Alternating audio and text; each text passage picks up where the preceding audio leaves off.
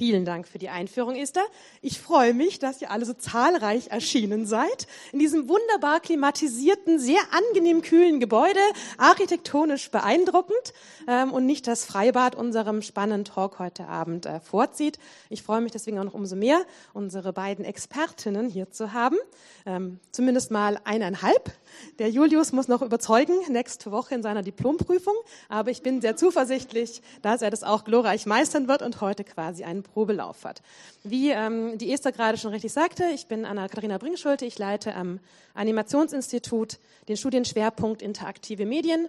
Und ähnlich wie auch die Game Talks hier sind interaktive Medien ein sehr weites Feld.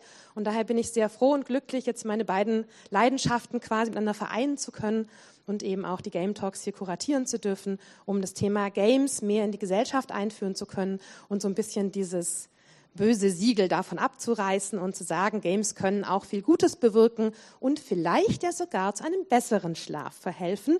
Da spalten sich ja so ein bisschen die Geister. Es gibt verschiedene Studien und deswegen freue ich mich sehr auf unsere beiden Vorträge. Und äh, mit dem ersten starten wir gleich. Julius Dorsel präsentiert uns das Projekt The Bear, eine interaktive gute Nacht-Geschichte aus der Welt von World of Gra. Und jetzt darfst du auch aufstehen und nach vorne kommen und direkt loslegen. Dankeschön. Überschaubar. Ähm, ich überlege gerade, wie ich mir am besten hinstelle, dass ich nicht im Weg stehe. Moment. So.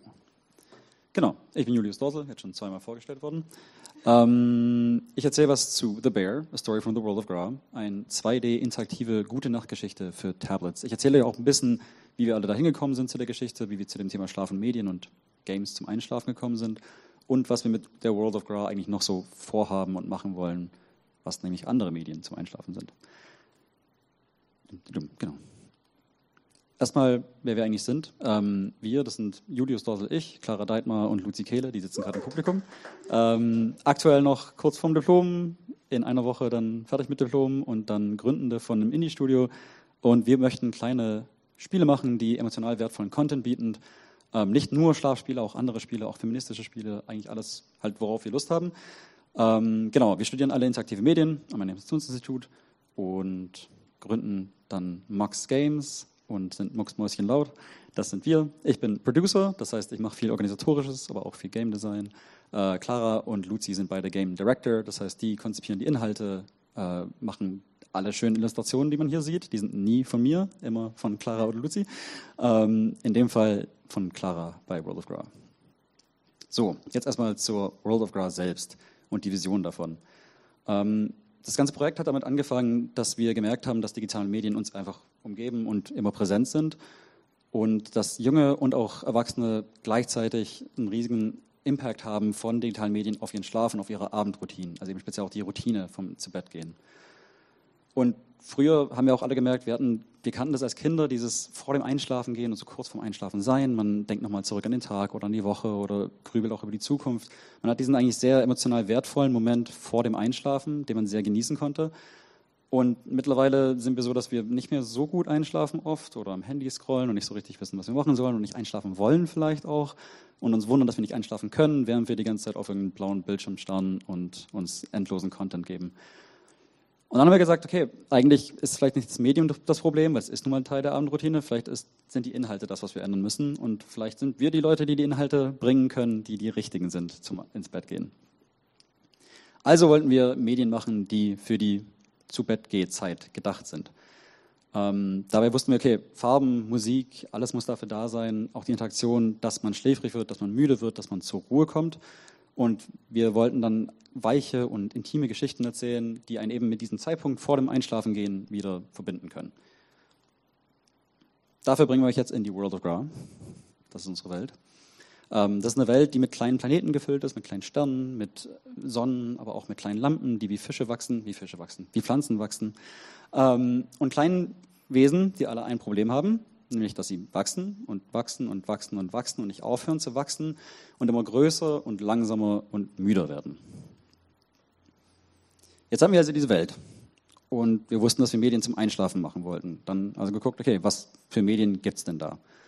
Der Klassiker Headspace, eine Meditations-App, ähm, ist für Erwachsene konzipiert, hat verschiedene Medien auch zum, äh, als Angebot. Es ist speziell für Meditation gedacht, aber auch für Achtsamkeit und auch zum Einschlafen mittlerweile. Ähm, meistens beruhigende Geräuschkulissen wie ein Meeresrauschen oder ein Gewitter in der Nacht. Äh, gibt auch oder hat auch erzählerische Einschlafbegleitungen. Ähm, auf Netflix dann auch in interaktiven Varianten, wo man sich aussuchen kann, was genau man gerade machen möchte. Ähm, dann auch aussuchen, was genau erzählt werden soll und verschiedene Optionen Pfade hat, durch die man durchgehen kann. Also das gibt es für Erwachsene und für Kinder gibt es dann noch die Gute Nacht-Geschichten-Apps, die einem schlichtweg Geschichten vorlesen. Relativ klassisch, so wie bei uns, dass wir auch mit den drei Fragezeichen manchmal einschlafen. Ich nicht, weil ich es zu spannend finde. Ähm, aber an sich gibt es noch ruhigere Spiele, aber es ist eben alles sehr in dieser kindlichen Ästhetik und nicht wirklich für Erwachsene geeignet. Das heißt, man hat dann wieder nur diese eine Zielgruppe. Aber wir wollten eben auch was machen, was Eltern genauso gefällt, weil wir dachten, okay, wenn wir nur eine Zielgruppe abhören, fehlt die Hälfte der Leute eigentlich. Und wir dachten auch immer, wenn es gute Nachtgeschichten gibt, die von den Eltern vorgelesen werden, wäre es ja auch schön, wenn die Eltern die wirklich genießen können und nicht sich eigentlich denken, ach nee, schon wieder die kleine Raupe in der Mosat. Wobei es eine sehr schöne Geschichte ist. Ähm, genau, also wir wollten beide Gruppen abgreifen. Und dann wollen wir auch noch junge Erwachsene eigentlich dabei helfen, runterzukommen und einschlafen. Wir dachten uns, die zwei Zielgruppen reichen nicht, wir brauchen noch eine dritte. Ähm, und da natürlich kannten wir von uns selbst auch diese Cozy Games. Das sind einfach Spiele, die sehr beruhigend sind, die haben sehr reduzierte Interaktionen, sehr viel Wiederholung, bauen sehr viel auf Atmosphäre auf ähm, und haben speziell auf eine weibliche Zielgruppe.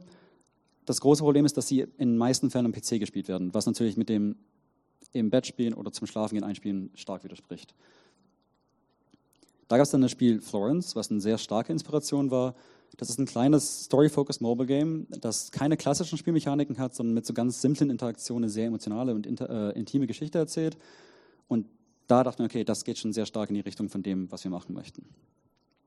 Also haben wir jetzt das Format von Florence, dann die Gefühle der Achtsamkeit und, und das Meditative und die Beruhigung von Headspace und dann noch so eine kleine emotionale Prise wie beim kleinen Prinzen, die man zusammenmischt und daraus The Bear kreiert, eine Story from the World of Gra. The Bear ist eben eine Story from the World of Gra, eine interaktive Gute-Nacht-Geschichte für Tablets, ungefähr 30 bis 40 Minuten lang, je nachdem, wie man spielt. Und eben in allen Aspekten, von der Farbwahl bis zur Musik bis zum Interaktionsdesign, ist es dafür da, einen zu entspannen und runterzubringen und müde zu machen. Genau. Die, das Setting ist ja sehr intim. Das heißt, man hat, wir wollten auch speziell, dass man mit einem Tablet sich ins Bett legen kann und spielen kann. Tablet speziell, weil Handy einfach zu klein ist, Texte lesen wird schwierig. Äh, wenn man als Eltern mit Kindern zusammenspielt, wird es auch ein bisschen blöd, weil man einfach einen zu kleinen Bildschirm hat. Es fühlt sich nicht besonders gemütlich an. Dass zwei Leute gleichzeitig interagieren, wird quasi unmöglich eigentlich, ohne dass man so ein bisschen in die Quere kommt. Und diese ganze Beruhigung verfliegt dann eigentlich. Deswegen klar gesagt, wir möchten ein möglichst großes Gerät, was man aber trotzdem nicht an einem Schreibtisch benutzen muss oder im Wohnzimmer am Fernseher spielt. Dann fing erstmal die Entwicklung der Geschichte an von The Bear. Das waren erstmal in kurzen Skizzen. Ähm, es geht um ein kleines orangenes Wesen, das ist der Kleine, und der findet einen Bären in einer Höhle, die schon lange vergessen wurde, und hilft ihm raus an die Oberfläche. Dann ist der Bär so groß, dass er dann wiederum den Kleinen auf dem nächsten Planeten helfen kann. Und so streunern die beiden gemeinsam durch die World of Gra und entdecken das Universum und schaffen es eben gemeinsam immer wieder von Ort zu Ort zu kommen. Ähm, dann aber, so ab der Mitte der Geschichte vor allem, fängt der Bär wieder weiter an zu wachsen und wird größer und größer, nimmt auch immer mehr Platz vom Bildschirm ein. Und jetzt wollte ich noch nichts zum Ende sagen. Ähm, und das Ganze soll eben in einer sehr liebevollen und verspielten Welt sein. Hier sieht man auch schon ganz schön, dass der Text auf dem Bild zu sehen ist. Das heißt, er wird nicht vorgelesen, man soll eben selbst vorlesen, um auch dieses, diesen Bilderbuchcharakter wieder einzufangen. Die Interaktionen sind sehr simpel. Der Kleine wird durch Tippen gesteuert, man tippt dahin, wo er hinlaufen soll. Der Bär wird, ich ich es nicht abspielen, durch Ziehen gesteuert. Das heißt, man nimmt den Körper des Bären und zieht ihn dahin, wo er hin möchte. Gemeinsam hilft man eben Charakteren weiter. Die Geschichte wird eben nicht nur durchs Visuelle erzählt, sondern auch durch die Texte, die man sieht äh, und sich selbst vorliest, beziehungsweise den Kindern vorliest, auch die Kinder selber lesen können. So, jetzt steht die Geschichte erstmal grob, jetzt muss die Charakterentwicklung gemacht werden, die verschiedenen Plotpunkte. So sieht das Ganze dann aus, wenn es aufbereitet ist und alles durchorganisiert wird und analysiert wird. Ähm, Dank an Clara für die Organisation in dem Teil. Das heißt nämlich, jeder Moment im Spiel muss eigentlich überlegt werden, wie wird da interagiert, was für Musik kommt da, welche Farben sind da, ist da Text oder ist da kein Text, wird gerade überhaupt interagiert oder nicht und wenn ja, auf welche Art und Weise, was ist der emotionale Kontext von der Interaktion, was ist der emotionale Kontext von der Story, wie geht das alles zusammen. Das heißt, alles sehr genau durchdacht, um dann am Schluss eben die emotionale Entwicklung der Charaktere auch durch die Interaktion und alle anderen Aspekte vom Spiel mitverfolgen zu können. Und dann war auch die große Frage, wie machen wir überhaupt Interaktionen, die wirklich beruhigend und langsam sind? Dafür kam dann der erste Test. Wir haben einen sehr simplen Prototypen gebaut, ähm, simpel in der Interaktionsart und Weise, nicht im Sinne des Aufbaus, ähm, bei dem es eigentlich ganz einfach war durchzukommen. Man ist einfach durch Tippen, man, durch Tippen weitergekommen und damit haben wir den ersten, den ersten Prototypen gebaut und getestet. Also konnten wir jetzt diese Geschichte testen und Leuten geben und sie haben also viele Leute haben gespielt und wir haben eigentlich immer wieder das gleiche Feedback bekommen, nämlich, dass es wie eine Meditation wirkt und wirklich beruhigend wird. Was super war, genau das wollten wir ja. Also gingen wir jetzt einfach mal schnurstracks in die Entwicklung, was auch daran lag, dass wir einfach anfangen mussten zu entwickeln, weil wir eine Diplom-Deadline haben, die wir einhalten müssen und dann auch verschoben haben und jetzt endlich einhalten. Ähm, und haben dafür sehr, sehr viel Zeit genommen, weil wir auch einfach sehr viel Zeit brauchten, weil um ein Spiel zu machen, was funktionieren soll, indem es langsam ist, muss man sich eben auch die Zeit nehmen, damit das Spiel sich dann auch die Zeit nehmen kann. Als Animationsstil haben wir diesen äh, 2D Frame-by-Frame-Animation verwendet. Der passte eigentlich perfekt zu dieser handcrafted Feel und alles hat sehr persönlich und intim angefühlt und eben auch diese Bilderbuchästhetik, die dadurch ganz gut rüberkam. 2D Frame-by-Frame-Animation heißt aber auch sehr, sehr, sehr viel Arbeit, wo ich jetzt direkt mal ein Danke an alle Animatoren, die uns geholfen haben. Ich nenne keine Namen, sonst vergesse ich jemanden. Ähm, durch die haben wir das dann auch überhaupt geschafft, so weit zu kommen, wie wir jetzt gerade sind. Mit einem Großteil der Animationen von Clara selbst am Anfang.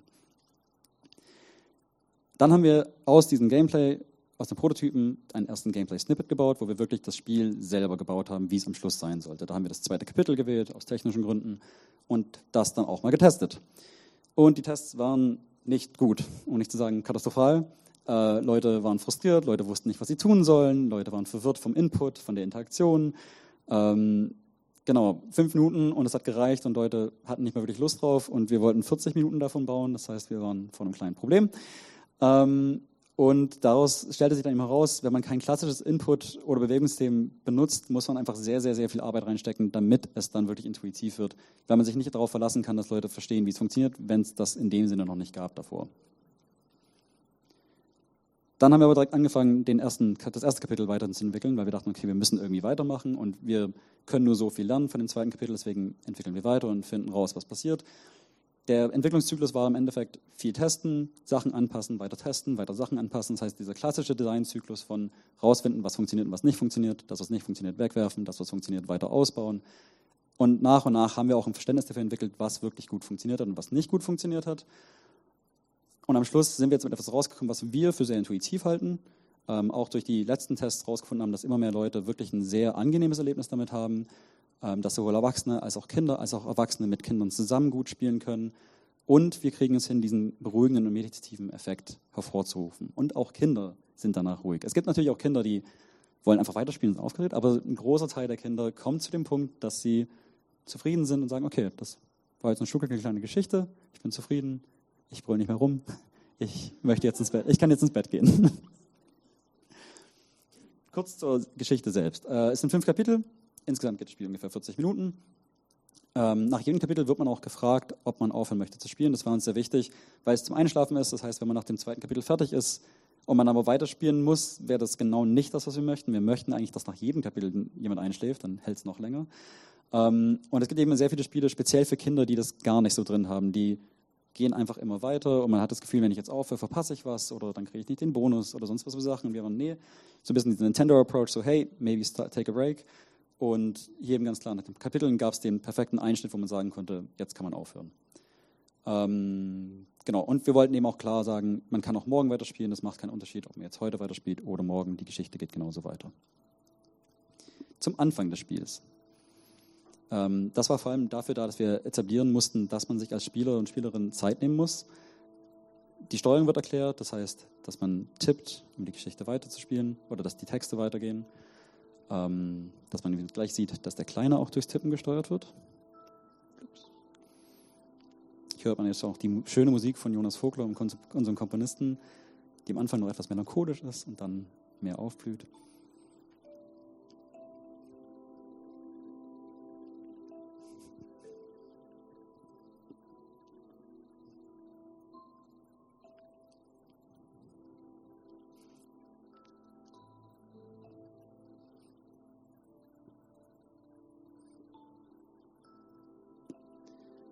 Nachdem sich die beiden Charaktere jetzt gefunden und kennengelernt haben, lernt man dann auch direkt, wie man den Bären steuert, nämlich indem man ihn zieht.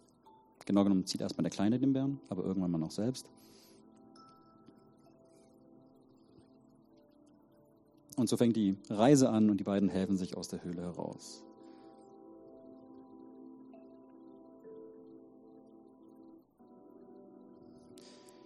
Jetzt sind wir immer noch im ersten Kapitel in den Tunneln. Hier gibt es auch sehr kleine, aber auch sehr leichte Puzzle. Der Kleine muss durch noch kleinere Tunnel gehen, um an die Stellen zu kommen, die benötigt werden, damit er den Bären weiterziehen kann. Hier lernt man dann eben auch, dass der Bär sich jetzt selbst bewegen kann und man quasi ohne die Hilfe des Kleinen den Bären bewegen könnte. Ähm, und allmählich lernen die Spieler eben auch, genau, dass man Bären und den Kleinen getrennt steuern kann. Hin und wieder haben wir auch diese Zwischengeschichten, wo sich der Bär und der Kleine gegenseitig Geschichten erzählen. Hier kann man so ein bisschen innehalten, auch die Geschichte ein bisschen mehr einfangen, auch Pausen machen. Das heißt, das Pacing des Spiels richtet sich vor allem danach, wie schnell man als spielende Person spielen möchte. Ich mache ganz kurz den Laptop ein bisschen leiser. Ja. Ähm, genau. Und man kann eben gemeinsam auch vielleicht mit den Leuten, mit denen man liest, innehalten und reflektieren, was gerade passiert. Im zweiten Kapitel lernt der Bär jetzt seinen ganzen Körper zu benutzen. Er steht auf und läuft. Und es ist trotzdem ganz wichtig, dass der Bär sehr, sehr langsam sich bewegt, was auch bedeutet, dass die Steuerung sehr langsam ist. Das heißt, wenn man zu schnell zieht, setzt der Bär sich wieder hin oder er bleibt stehen.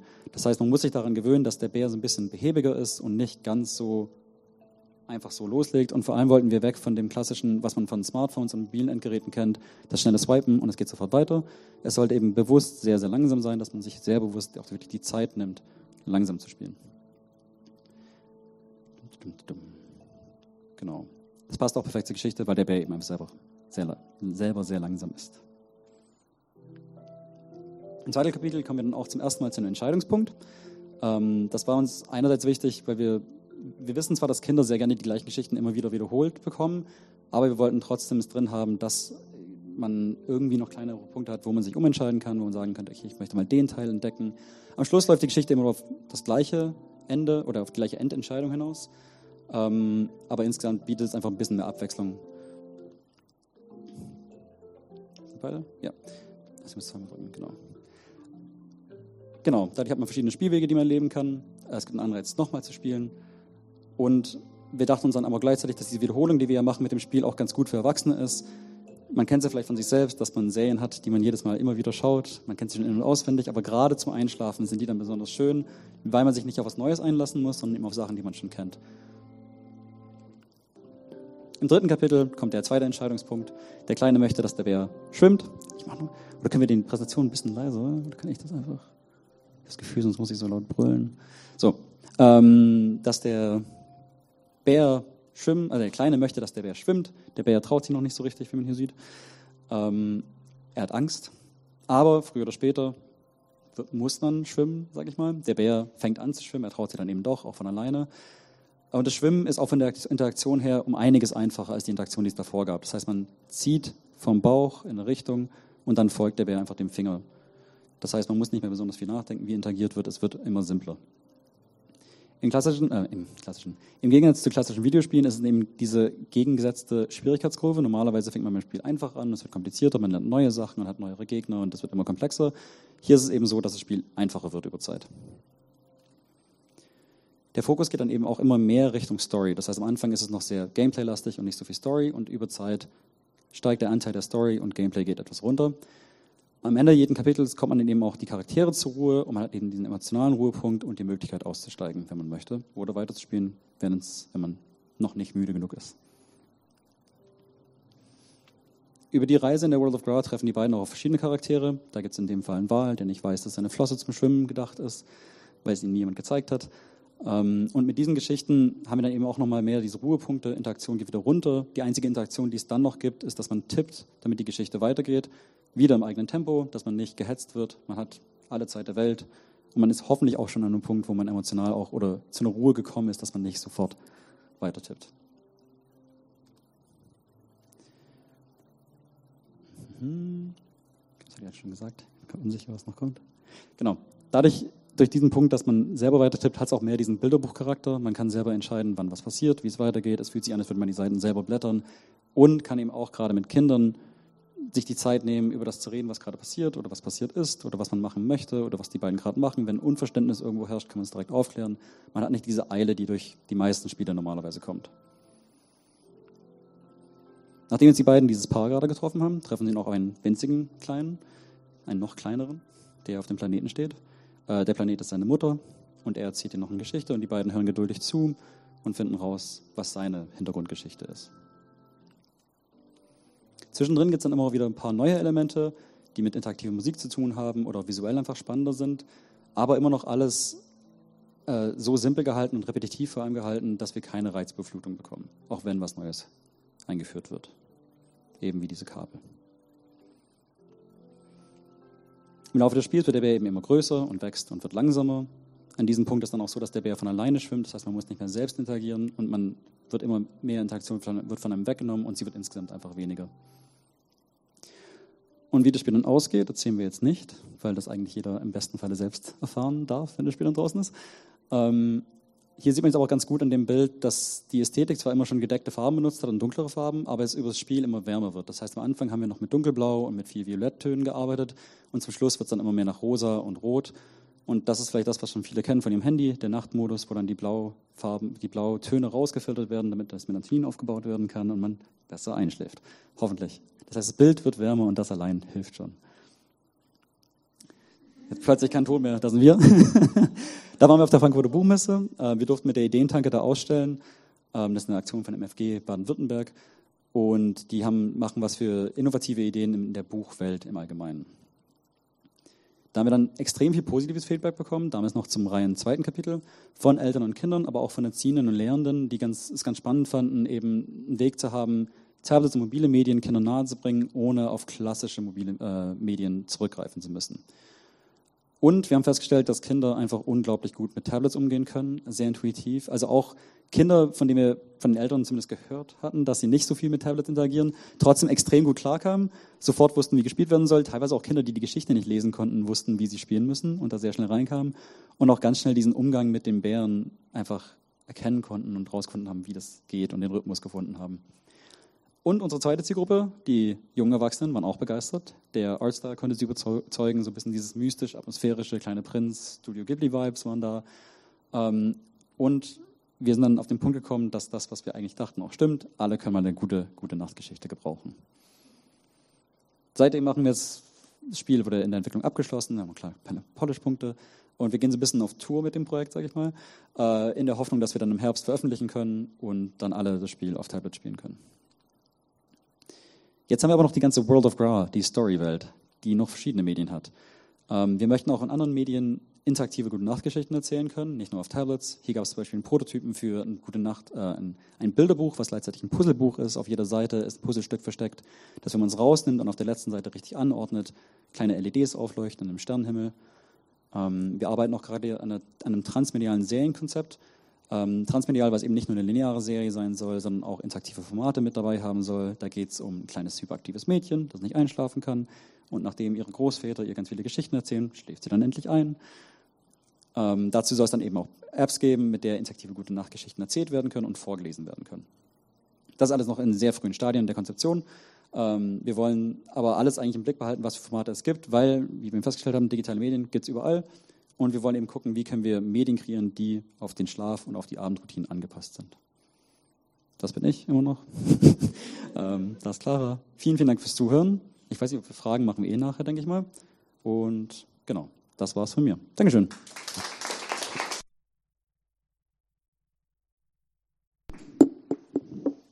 Vielen Dank, Julius, für diese wunderbare Präsentation. Ich bin sehr zuversichtlich, was das Diplom am Montag betrifft. ich, mich freut es immer wieder sehr, das Projekt äh, doch nach mehreren Jahren der Entwicklung äh, zu sehen und zu sehen, wie es wächst, genauso wie euer Bär immer größer wird und den Bildschirm irgendwann sprengt und ihr diese ganze Medienwelt irgendwie aufrüttelt, zumindest so unsere Hoffnung und eure Hypothese, dass äh, die Kinder ja wirklich dadurch besser einschlafen können. Ihr habt es ja auch getestet, die Menschen kamen zur Ruhe, aber ob das wirklich so ist oder ob das Zufallsprodukte waren und wie das in medizinisch so zusammenhängt, wird uns Frau Dr. Mirja Quante erzählen, die, ähm, wie Esther schon einleitete, das äh, Schlaflabor an der Uniklinik Tübingen leitet und vor allem auch selber Studien in dem Bereich auch schon gemacht hat und uns einführt in dieses Mysterium Schlaf, denn wir kennen das ja alle nicht, denn wir schlafen ja, wenn wir schlafen und deswegen nicht wissen, was da eigentlich so passiert. Ich musste diesen Witz einfach machen, aber deswegen gibt es ja Schlaflabore, die beobachten, was man da denn so tut und das alles mitnehmen und damit übergebe ich direkt an Sie. Ja, vielen herzlichen Dank für die einleitenden Worte. Und ich werde jetzt etwas ähm, zu den Grundlagen des Schlafes erzählen und was Medien mit unserem Schlaf machen. Jetzt muss ich noch meine Präsentation öffnen.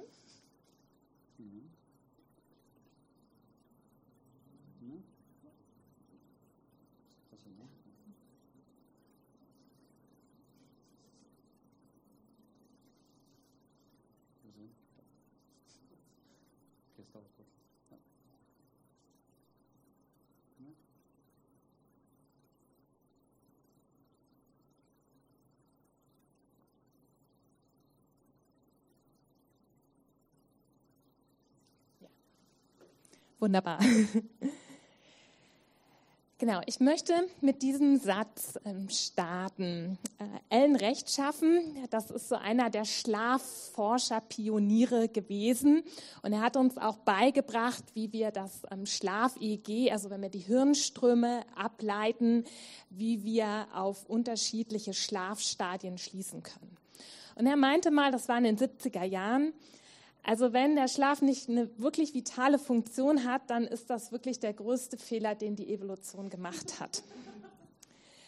Warum hat er das gesagt? Wenn wir schlafen, sind wir allen Gefahren ausgesetzt.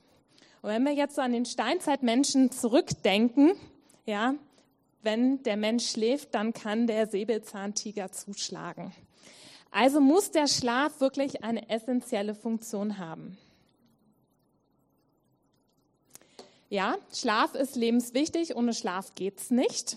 Wir würden sterben.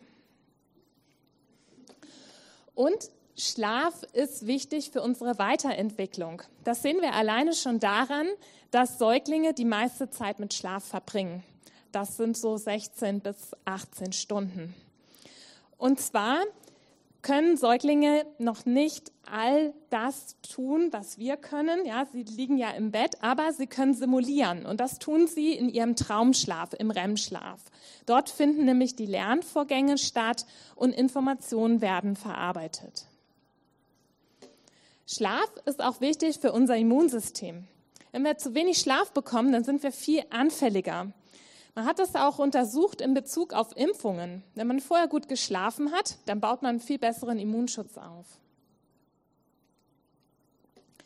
Und es hat eine Erholungsfunktion. Wenn ich gut geschlafen habe, dann fühle ich mich frisch und gut am nächsten Morgen. Wir sparen Energie ein, wir verbrauchen weniger im Schlaf. Auch das ist sinnvoll. Und, und das ist auch ein guter Tipp für die Kinder, die mal wieder nicht ins Bett gehen wollen, denkt dran, ihr wachst im Schlaf. Und tatsächlich ist es so, wenn der Schlaf gestört ist, ist auch das Wachstum der Kinder mitunter gestört. Wie ist eigentlich unser Schlaf reguliert? Und da gibt es ähm, zwei Prozesse, die man unterscheidet. Das eine ist der Prozess S. Das muss man sich so vorstellen. Am Anfang des Tages schnellt man sich einen Rucksack auf. Der ist leer. Und je länger der Tag andauert, desto schwerer wird der Rucksack. Und irgendwann ist er so schwer, dass man müde wird und einschläft. Der Schlafdruck nimmt also zu. Und das andere, das ist der Prozess Z. Das ist unsere zirkadiane Rhythmik. Das heißt, egal ob wir geschlafen haben oder nicht, zu bestimmten Zeiten am Tag, man kennt das, diese Mittagsmüdigkeit und natürlich am Abend wird man müde. Und das sagt uns einfach unsere innere Uhr. Das merken wir insbesondere, wenn wir Reisen und Jetlag haben, ja? Und unsere Uhr uns an die Zeit zu Hause erinnert. Der Schlaf verändert sich im Laufe des Lebens. Ich habe schon erzählt, Säuglinge verbringen unglaublich viel Zeit mit Schlaf. Je älter wir werden, desto weniger Schlaf brauchen wir. Aber wir sehen auch, ähm, dass sich die Schlafanteile der Phasen verändern. Also am Anfang haben wir zum Beispiel 50 Prozent Traumschlaf. Als äh, Säuglinge starten wir sogar mit dem Traumschlaf. Wir Erwachsenen und die größeren Kinder starten mit leichtem Schlaf, das ist der Traumschlaf erst am Ende der Nacht. Und was man in dieser Grafik ganz gut sehen kann, ich kann mal probieren, ob das auch mit dem Pointer hier funktioniert. Ja, wunderbar. Dass der Traumschlaf anteilig abnimmt und auch der Tiefschlaf. Und je älter wir sind, desto mehr wach sind wir auch in der Nacht. Das ist dieser Wake After Sleep Onset. Was ist guter Schlaf?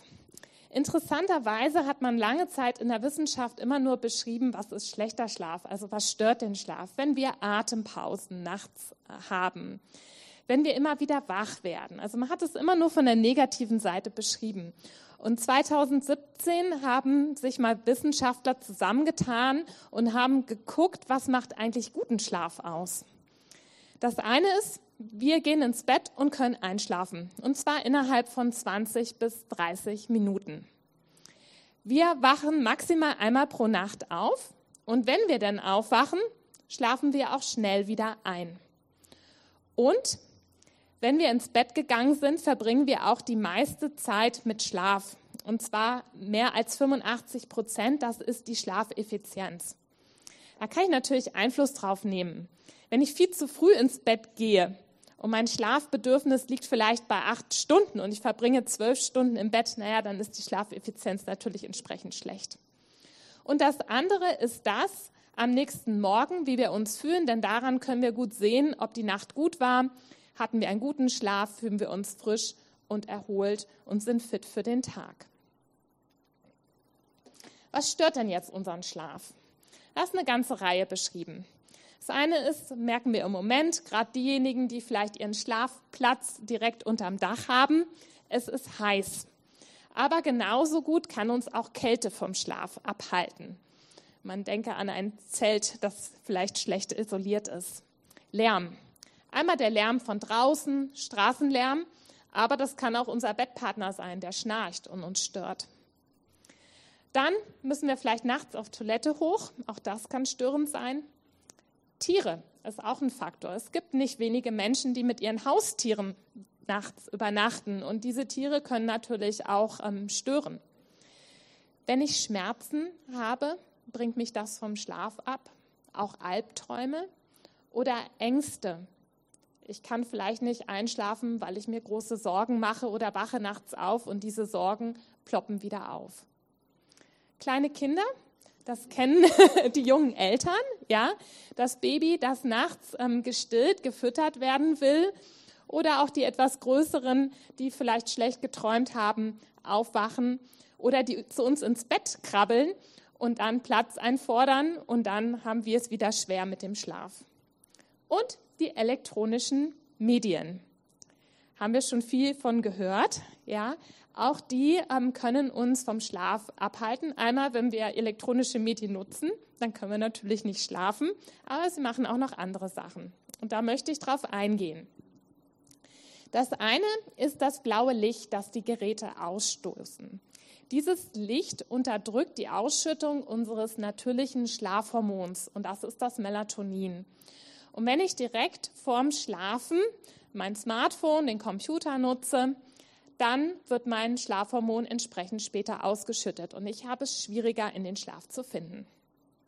Dann die Inhalte. Ich bekomme vielleicht eine Nachricht, die mich tierisch aufregt oder ich sehe einen Gruselfilm, ja? Dann habe ich es schwer entsprechend einzuschlafen. Und dann das andere ist, was ich schon sagte, in dem Moment, wo wir am äh, Computer sind, schlafen wir natürlich nicht, ja? Also simpel Bildschirmzeit ersetzt Schlafzeit. Und was sind die Folgen? Das sind Schlafprobleme und die Beeinträchtigung am nächsten Tag. Was sind denn jetzt die Empfehlungen? Wie viel Medien sollten Kinder konsumieren? Die Bundeszentrale für gesundheitliche Aufklärung sagt, unter drei Jahre gar keine Bildschirmzeit. Drei bis sechs Jahre höchstens 30 Minuten, die Schulkinder, na, die dürfen so maximal 60 Minuten. Die Amerikaner haben auch Empfehlungen, die sind ein bisschen anders. Sie haben gesagt, naja, es gibt ja zum Beispiel die Großeltern, die weit weg wohnen. Da will man vielleicht mal Video chatten. Also das erlauben wir schon für ähm, die unter Zweijährigen. Und sie sind auch ein bisschen großzügiger bei den Vorschulkindern, da sagen sie bis 60 Minuten. Was sagen jetzt die Schlafmediziner? Digitale Medien gehören raus aus dem Schlafzimmer. Und die Mediennutzungszeit sollte begrenzt werden, maximal zwei Stunden am Tag. Und am Abend, aufgrund der Effekte auf unser Schlafhormon etc., sollten wir die digitalen Medien vermeiden. Und sie sind keinesfalls sinnvoll als Einschlafhilfe. Sieht schlecht aus. Was ist jetzt die Realität? Das sind Zahlen von ähm, 2019. Nach der Corona-Pandemie sehen die sicherlich noch anders aus. Aber hier sieht man, dass ähm, schon im Alter von sechs bis sieben Jahren die meisten Kinder Kontakt haben mit Smartphone und Tablet. Und wenn wir im Jugendalter sind, dann sind es eigentlich fast 100 Prozent. Die digitalen Medien sind da. Wie wollen wir sie verbannen? Was sagen ähm, Studien? Und da gibt es wirklich viele Studien, die sich mit dem Thema ähm, beschäftigt haben. Ich habe jetzt einfach mal einige exemplarisch rausgegriffen. Es gibt eine Studie aus ähm, Finnland. Da hat man einfach mal per Fragebogen bei ähm, Familien nachgefragt. Das waren hunderte von Familien, die da mitgemacht haben, haben gefragt, wie lange schläft das Kind, wie viel digitale Medien werden genutzt. Und man hat herausgefunden, pro Stunde digitaler Medien verkürzt sich die Schlafzeit um elf Minuten. Eine Studie aus England die haben bei den Jugendlichen geguckt, was machen die kurz vorm Einschlafen, also schon in der Nacht. Und die haben festgestellt, bei Jugendlichen, die angegeben haben, dass sie ihr Smartphone direkt vorm Einschlafen genutzt haben, wen wundert's? Das hat die Schlafqualität und Dauer beeinträchtigt. Und dann gab es auch ähm, Interventionsstudien. Intervention heißt, ich versuche etwas zu ändern. Und hier hat man ähm, versucht und Jugendlichen ähm, gesagt, jetzt nutzt mal weniger ähm, digitale ähm, Medien, das ist nicht gut für euch und hat dann gefragt, was passiert ist. Und die haben angegeben, ja, wenn ich jetzt weniger Medien nutze, dann schlafe ich auch besser und zwar 25 Minuten mehr pro Nacht. Wie sieht es mit deutschen Zahlen aus? Ich habe mal eine kleine Studie ähm, durchgeführt äh, bei ähm, Tübinger ähm, Kindergarten- und Grundschulkindern. Und hier habe ich nicht nur mit einem Fragebogen gefragt, sondern ähm, die Kinder, die haben so einen Tracker getragen. So was ähnliches wie ähm, Fitbit oder es gibt ganz viele auf, auf dem Markt oder die Apple Watches ähm, können das. Ja, die ermitteln Bewegungen und im Schlaf bewegt man sich entsprechend ähm, weniger. Man kann also gut auf den Schlaf ähm, zurückzielen. Und wir haben auch nach der Mediennutzung ähm, gefragt. was hier ganz interessant war, wir haben Cut-off gesetzt ähm, bei einer Stunde, also viel Medienkonsum war mehr als eine Stunde, ähm, wenig war unter einer Stunde. Und hier hat sich der Einschlafzeitpunkt und der Aufwachzeitpunkt verschoben. Aber interessanterweise nicht die Gesamtschlafdauer. Also wir haben nur einen Shift gehabt nach hinten. Und wenn die Schule jetzt nicht zu früh anfängt, dann kann das ja funktionieren, dass ich auch noch auf meine Schlafmenge komme. Wie sieht es jetzt bei den ganz Kleinen aus? Äh, das ist, wie ich fand, eine ganz ähm, spannende Studie. Und zwar ähm, gibt es ähm, solche modernen Babyphones. Das funktioniert über Kamera. Und hier hat man die Nutzer gefragt, ob sie einverstanden sind, dass diese Videos, die dort aufgenommen werden, dass die für Forschungszwecke verwendet werden können. Und da haben über 1000 Eltern zugestimmt, dass das passieren darf. Und die haben auch noch einen Fragebogen ausgefüllt. Und da hat man gefragt, sind die Kinder Touchscreens exponiert. Es war nicht so ganz klar, haben die Eltern das genutzt oder hat man das bewusst den Kindern gezeigt? Und was man hier sehen konnte, war bei den drei Monate alten ähm, Säuglingen, also erstmal interessant, dass die überhaupt dem schon exponiert waren, ja, ähm, dass ähm, der Mittagsschlaf kürzer wurde, aber das nächtliche Erwachen hat abgenommen. Also der Nachtschlaf wurde ein bisschen besser von der Qualität, aber sie hatten weniger Mittagsschlaf. Anders war es dann bei den älteren Säuglingen, so wie wir es erwarten würden. Ähm, da hatten die Touchscreens einen negativen Einfluss auf den Nachtschlaf. Man muss sagen, das ist alles im Minutenbereich ähm, gewesen. Nochmal die Frage, also Schlafmediziner sagen eigentlich, mh, hm, digitale Medien haben im Schlafzimmer nichts äh, zu suchen. Ich habe mir dann trotzdem mal gesagt, okay, wir haben diese vielen Jugendlichen, die nutzen ihr Smartphone, wir können denen das nicht ähm, abgewöhnen und viele von denen haben aber Schlafprobleme und insbesondere sozial benachteiligte ähm, Jugendliche, das ist ähm, gut belegt. Und das ist ein Projekt gewesen, äh, das habe ich während eines Forschungsaufenthaltes in den USA durchgeführt. Und zwar habe ich Jugendliche gebeten, einfach mal so eine kommerziell ähm, verfügbare Schlaf-App zu nutzen. Gibt es ganz viel, ähm, hunderte. Und ich habe zwei denen vorgeschlagen und gesagt, okay, jetzt äh, nutzt das doch einfach mal zwei Wochen und dann habe ich sie äh, im Interview telefonisch befragt, ähm, wie sie das fanden und ob das was gebracht hat, ob das den Schlaf ähm, verbessert hat. Das erste war, die haben das wirklich gemacht. Also ich habe erstmal gedacht, die machen das sowieso nicht, ja, aber es hat funktioniert. Wir hatten eine gute Nutzung. Also über fünf Tage ähm, haben das sogar 70 Prozent genutzt. Und es haben 70 Prozent gesagt, ja, doch, das macht was mit mir, das scheint mir gut zu tun. Einer meinte zum Beispiel, when I wake up, I'm alive, definitely, so overall it did something for me. Also vielleicht ein Ansatz. Ich komme zum Ende meiner Präsentation. Wir können also zusammenfassen, dass digitale Medien anscheinend sehr unterschiedliche Auswirkungen haben, je nach Altersgruppe. Wir haben die Säuglinge gesehen, die Grundschulkinder, ähm, die Jugendlichen auf den Schlaf. Es gibt viele Studien und es gibt noch mehr Fragen, die offen sind. Wir wissen zum Beispiel nicht, was die Inhalte machen. Was haben die eigentlich konsumiert? Was sind das für Geräte gewesen, die sie genutzt haben? Macht es was aus, ob die Eltern dabei sind, wenn es genutzt wird? Welche Rolle spielt das, wenn die Kinder sonst einen gesunden Lifestyle haben, sich bewegen, wenn auch noch ausreichend vorgelesen wird? Wo sind Grenzwerte? Ab wann wird es ähm, kritisch? Wie lange darf ich vorm Einschlafen denn vielleicht wirklich noch etwas nutzen? Was bringen Blaulichtfilter? Also noch viel Forschungsarbeit für mich und meine Kollegen.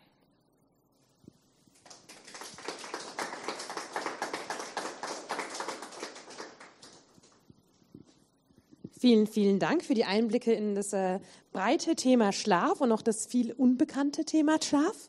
Und ich würde jetzt auch den Julius nach vorne bitten, damit wir unsere Fragerunde und unsere Gesprächsrunde auch öffnen. Und ich glaube, wir können einfach mal ganz salopp die Stühle hier so ein bisschen rüberziehen und sie so Nö, ich sitze so gern am Rand. Dann kann ich euch so beide schön beobachten, während ich in eine Richtung schaue. Ich brauche natürlich auch nur mein Tablet, weil ich mir so ein paar Notizen gemacht habe. Ich hatte auch den Stift, der hat meine Finger geschwärzt. Ihr dürft auch näher zu mir herrücken. Ich dachte, dann sieht man euch ganz gut.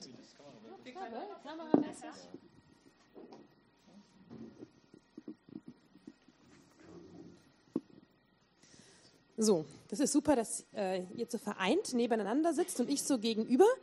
Ähm, weil eigentlich habt ihr beide ja was sehr Konträres oder sie beide ja was sehr Konträres erzählt. Julius erzählt aus viel eigener Erfahrung, naja, wir wollen einschlafen, wir nutzen digitale Medien durch Reputation, durch ähm, zur Ruhe kommen, durch ähm, die Wiederholung, durch das gemeinsame Miteinander.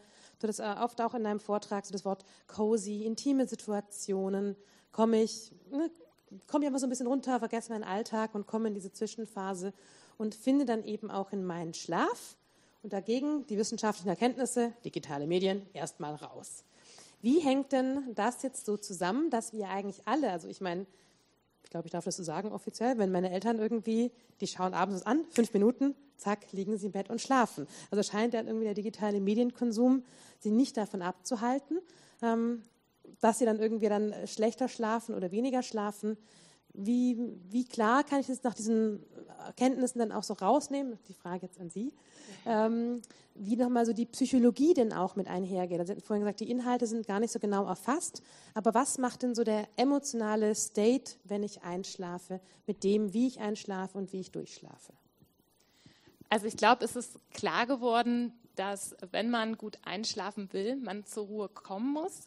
Und wir wissen, und das ist auch gut belegt, dass ähm, Schlafroutinen sehr wichtig sind. Also dass ich immer gleiche Abläufe habe am Abend. Also gerade wenn man an die Kinder denkt, man isst zusammen Abendessen, ja, dann macht man sich fertig fürs Bett und dann ähm, gibt es die gute Nachtgeschichte und dann schläft man entsprechend ein. Und wenn das abgespult wird, dann funktioniert das meist auch ganz gut. Jetzt ist die Frage, was unterbrechen das jetzt ähm, die Medien?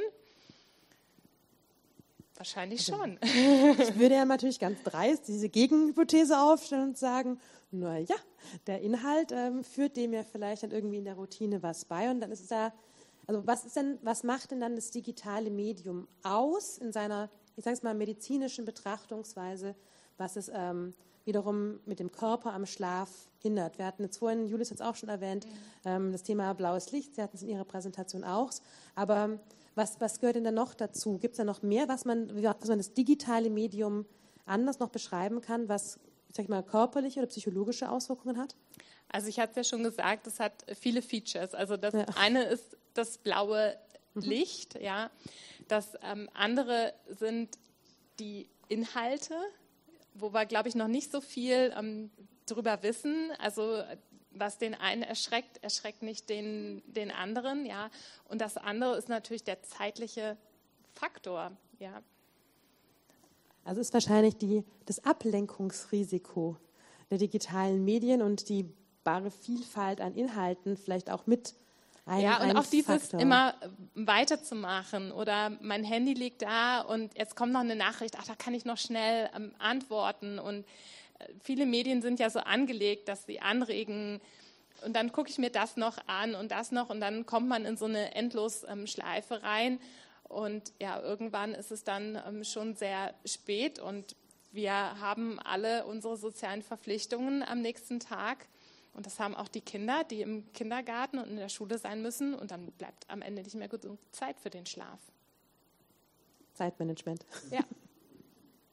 Ich glaube auch gerade der Punkt von dem nicht aufhören zu sollen noch irgendwo von den Apps, was ja die Intention ist, also Doomscrolling und äh, Apps, die halt so gebaut sind, dass sie irgendwie wie ein Glücksautomat funktionieren, dass man nicht regelmäßig die gleiche Menge an Updates bekommt und solche Späße, ist ja speziell darauf gebaut, das zu tun, was für Schlaf am schlimmsten ist, nämlich eben weiterzumachen. Und man darf irgendwo nicht aufhören oder es gibt nicht diesen Grund aufzuhören, was eben genau der Punkt ist von uns ja auch, oder auch ich meine, von vielen Büchern ja auch irgendwie ein Buch zu lesen, was keine Kapitelunterbrechung hat, fand ich immer viel, viel schwieriger, weil ich weiß gar nicht, wann ich aufhören soll. Wann kann ich denn aufhören? Wann, wann mache ich denn jetzt eine Pause? Es geht immer weiter im Vergleich zu, ich lese irgendwo in einer Zeitschrift einen Artikel, der halt in zwei Minuten gelesen ist und dann kann ich sagen, okay, jetzt, jetzt könnte ich auch aufhören. Und da ist ja dieser Punkt, was eben mobile Endgeräte, eher die Apps und nicht die Geräte selbst eben nicht machen, ist diese Unterbrechung irgendwie einem zu geben. Also ich kenne es von mir selber, dass ich dann einfach nicht aufhöre irgendwie, weil man einfach nicht weiß, wann. Aber den Punkt finde ich total spannend, wenn du gerade sagst, ich lese mein Buch. Also ich bin jemand, wenn ich ein Buch anfange zu lesen, ich verrenne mich ja da rein und kann es gar nicht mehr weglesen. Bin natürlich mittlerweile wegen der Einfachheit auf das Kindle umgestiegen. Das Kindle zählt natürlich jetzt als digitales äh, Medium, aber das analoge Buch, weil der Content ja eigentlich analog genutzt wird, wie werden denn an so Bücher erfasst in der Schlafforschung? Wie geht man denn damit um? Also wenn dann das Thema Geschichte, Story vielleicht nochmal mit mhm. reinkommt, ähm, gibt es denn dazu auch Studien oder schon irgendwie Erhebungen? Also es gibt nicht viel, aber es gibt tatsächlich eine ähm, deutsche Studie, wo man mal gezielt nachgefragt hat, nicht nur nach den digitalen Medien, sondern auch ähm, Vorlesen mit erhoben hat. Und das war tatsächlich schlaffördernd und hatte einen positiven Effekt. Also die Eltern, die ihren Kindern regelmäßig vorlesen oder auch die Kinder, die dann schon größer sind und selbst lesen. Weil dann das Lesen so hirnanstrengend ist oder das Zuhören? Woran liegt das? Ja, an, anscheinend ähm, bringt es einen gut runter.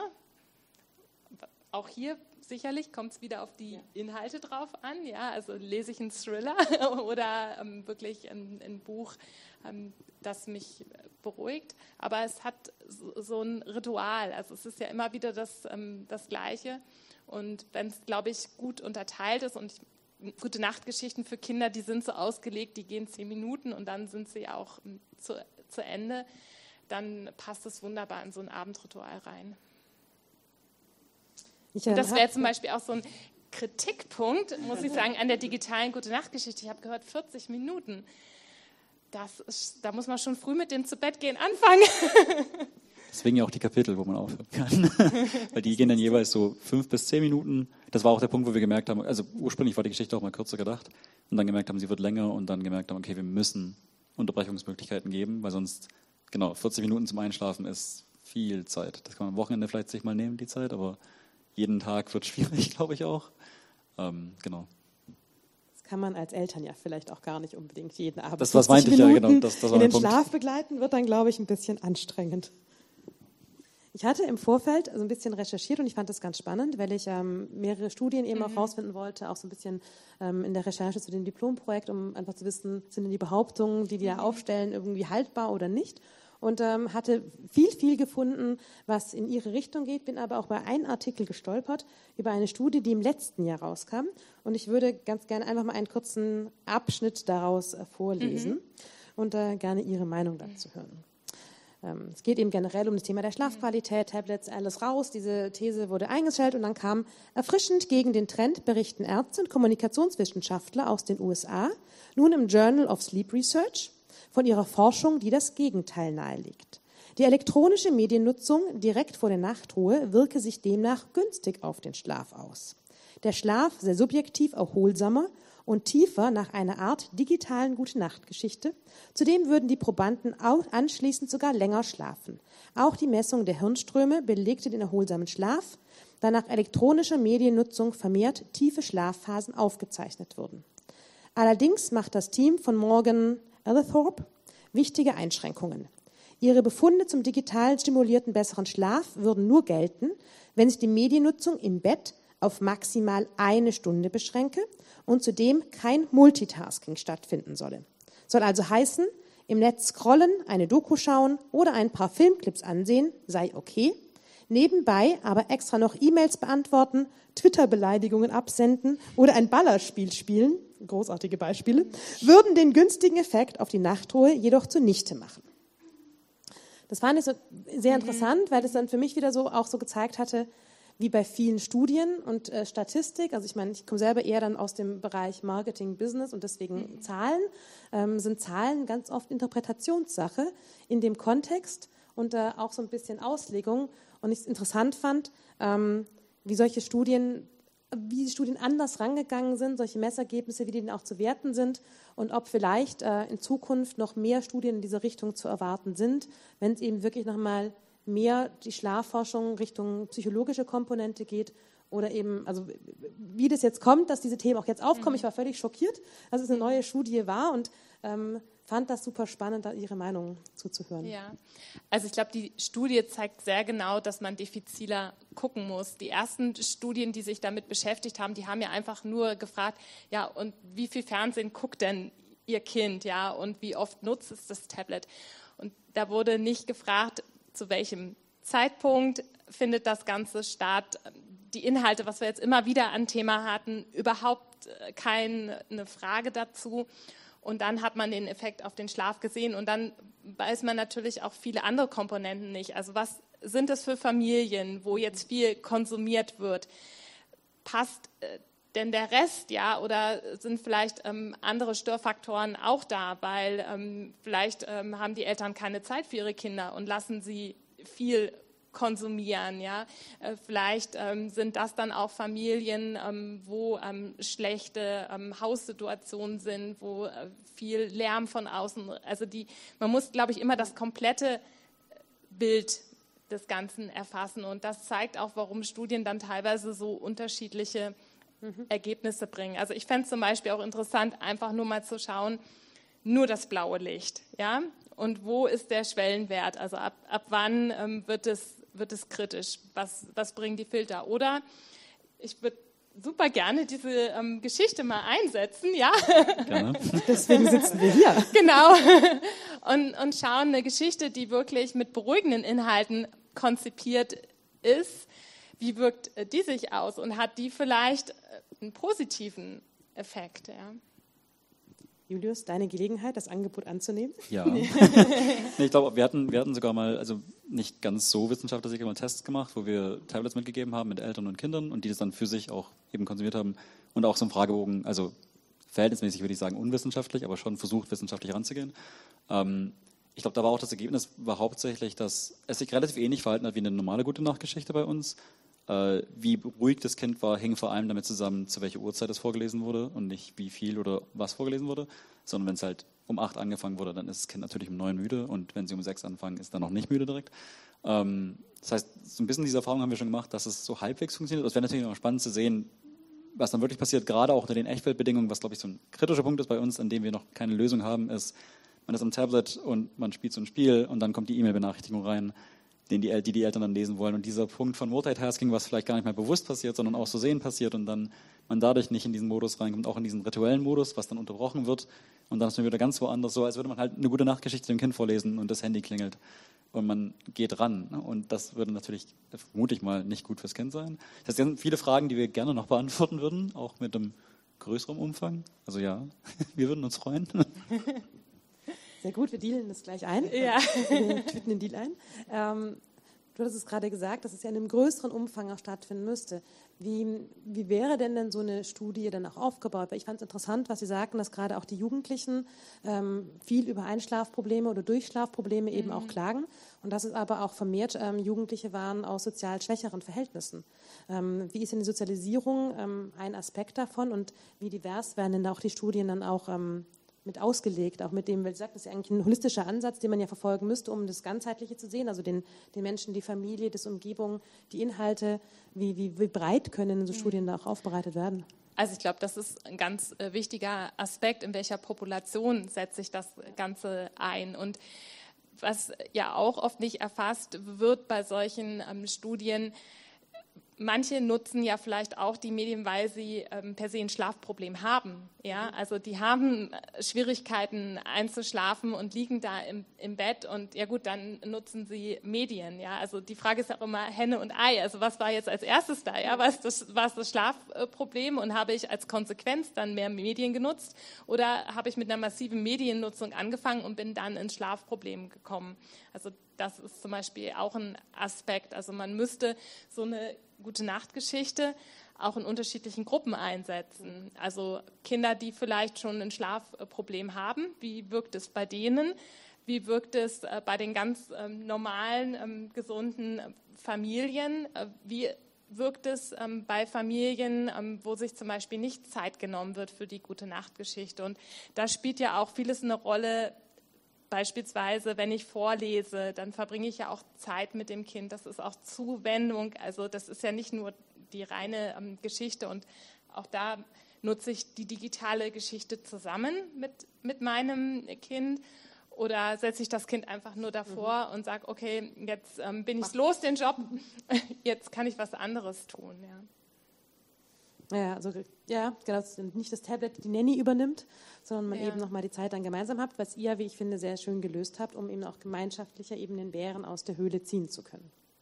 Also wir machen diese Studie. Ich finde es total spannend, denn ähm, wir immer wieder, also ich bin jetzt, wir müssen es nachher gleich klar machen, nachdem ähm, wir immer wieder mit den digitalen Medien ähm, konfrontiert werden und eben die Spiele allgemein einen schlechten Ruf haben. Deswegen ja auch unser Interesse daran zu sagen, dieses Thema auch nochmal hier mal mit reinzubringen und zu diskutieren, weil es immer so diese pauschale Behauptung gibt.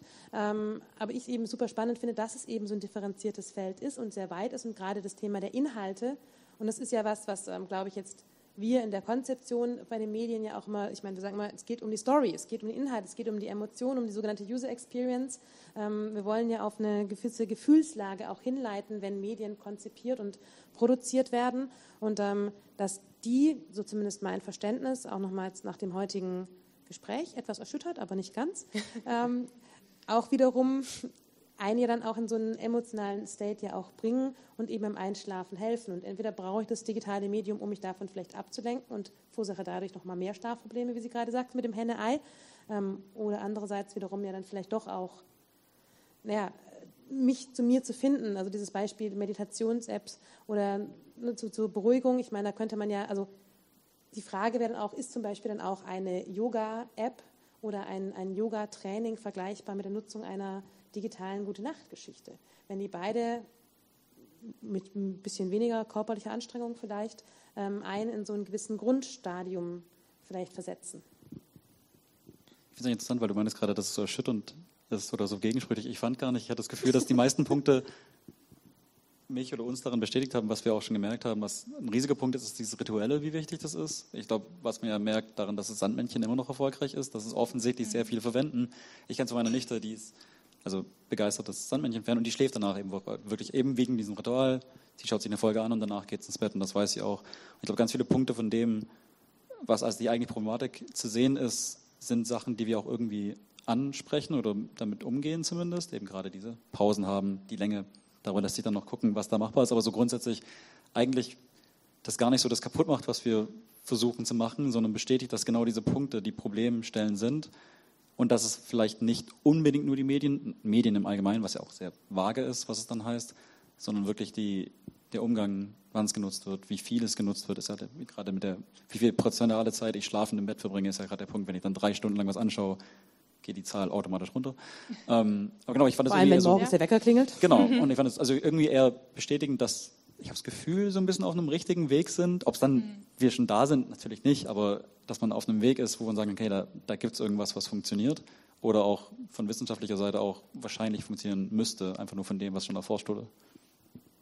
Ich bin zuversichtlich.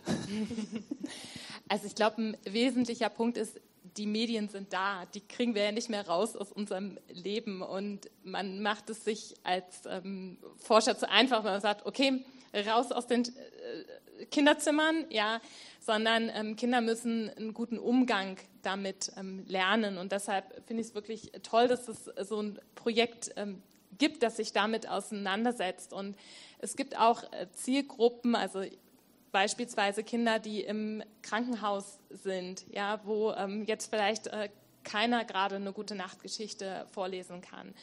Oder äh, Familien, die viele Kinder haben, die sie gleichzeitig ins Bett bringen müssen, wo ähm, das kleine ähm, Baby jetzt die Mama braucht, ja, und äh, sonst die gute Nachtgeschichte ausfallen müsste.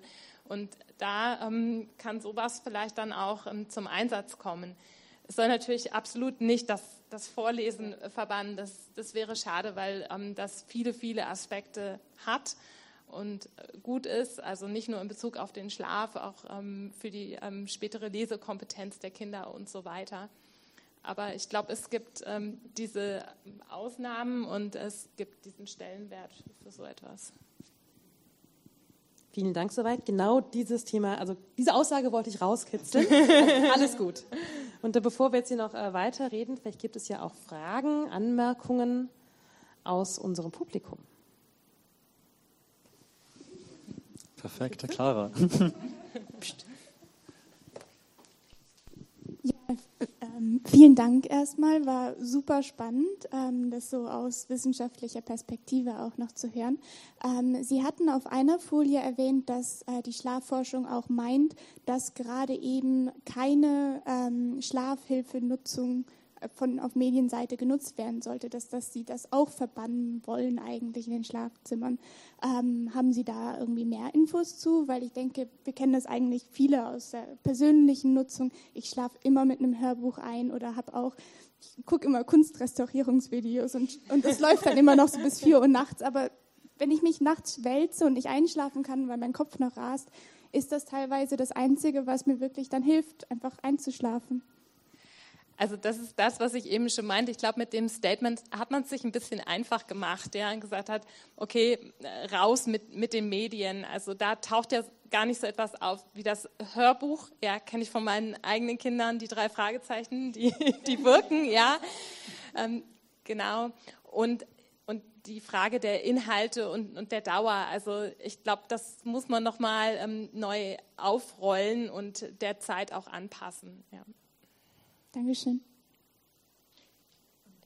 Ich könnte was zu den Inhalten ergänzen. Ähm, also ich promoviere lustigerweise zum Thema Smartphone-Nutzung und Schlafqualität, aber aus der COVI-Perspektive Medienpsychologie.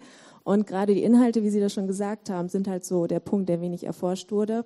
Ähm, und ich habe jetzt als erste DIS-Studie quasi ein Systematic Review dazu geschrieben, wo ich das so aufgedröselt habe, vor allem die Medienoperationalisierung.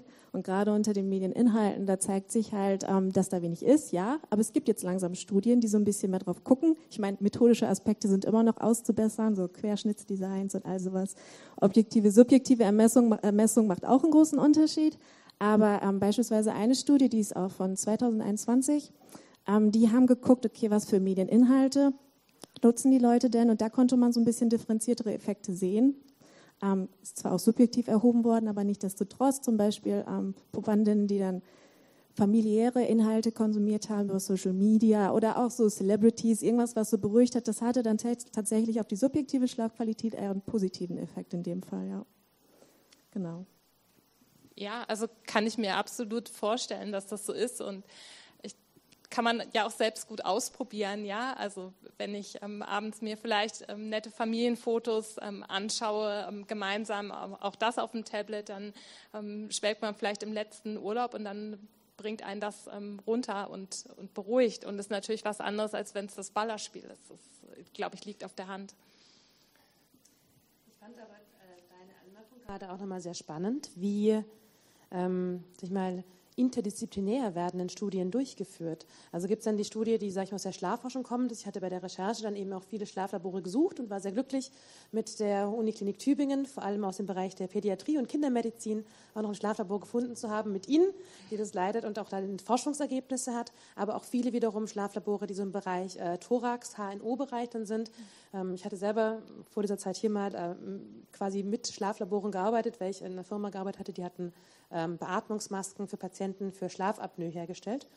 Und ähm, also ich hatte mal Maschinenbau studiert. Und ähm, so ein ganz anderer Kontext, aber vielleicht muss man es irgendwie ein bisschen erläutern, wo dieser ja. Zug herkommt. Und war eben äh, als Werkstudentin damals bei der Firma und fand es super spannend, ähm, weil es aber dann eher so eine mechanische Betrachtungsreise war. Also dann irgendwie, also wie sich alles schließt oder fällt oder mhm. ähm, auch durch, durch Gewicht oder Lage und Positionierung. Ähm, dass ja der Schlaf, wie Sie jetzt ja auch dargestellt hatten in Ihrer Präsentation, eben ganzheitlicher gesehen werden muss? Sind dann die Studien ähm, eher von einem Institut herausgehen oder gibt es das oft, dass die dann eben, wie zum Beispiel hier mit ähm, Medienpädagogik, Medienpsychologie, dann eben auch nochmal sich, ähm, sich kreuzen oder werden die dann erst danach quasi vermengt und gemeinsam erhoben? Also da gibt es ganz unterschiedliche Designs. Also es gibt einmal so große Kohortenstudien, da sind ganz, ganz viele Forscher dran beteiligt und jeder darf seine Fragen einspielen und das sind einfach Populationen, die immer wieder Fragebögen zugeschickt äh, bekommen, die an so etwas teilnehmen. Und dann hat man gesehen, oh, das Thema ist ähm, spannend, gucken wir doch mal, ob wir eine Frage haben zu Medien und zu Schlaf. Und dann stellt man natürlich fest, äh, dass äh, vielleicht bestimmte Aspekte, wie die Inhalte und wann es genutzt worden ist und so weiter, gar nicht erhoben wurden. Aber ich habe mal große, große Teilnehmerzahlen. Das ist der Vorteil von solchen Studien. Und das andere ist, dass ich es gezielt konzipiere. Und da ähm, können ganz unterschiedliche Gruppen dabei sein. Also das können Mediziner sein, oft sind auch ähm, Psychologen an solchen Studien beteiligt. Ich fände es auch spannend, wenn die Entwickler mit dabei ja. sind, ja, ähm, wenn es um, um solche Fragen geht. Ja. Das machen wir und revolutionieren die Medienwelt und werden den nächsten Artikel rausbringen, wo dann steht, Medien zum Einschlafen sind super, vor allem mit The World of Gra. Nur. ne? Gibt es denn noch weitere Fragen?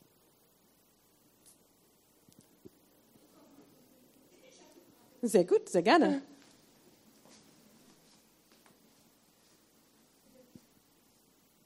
Erstmal danke für den Vortrag. Ich habe eine Frage zu den vorgestellten Studien.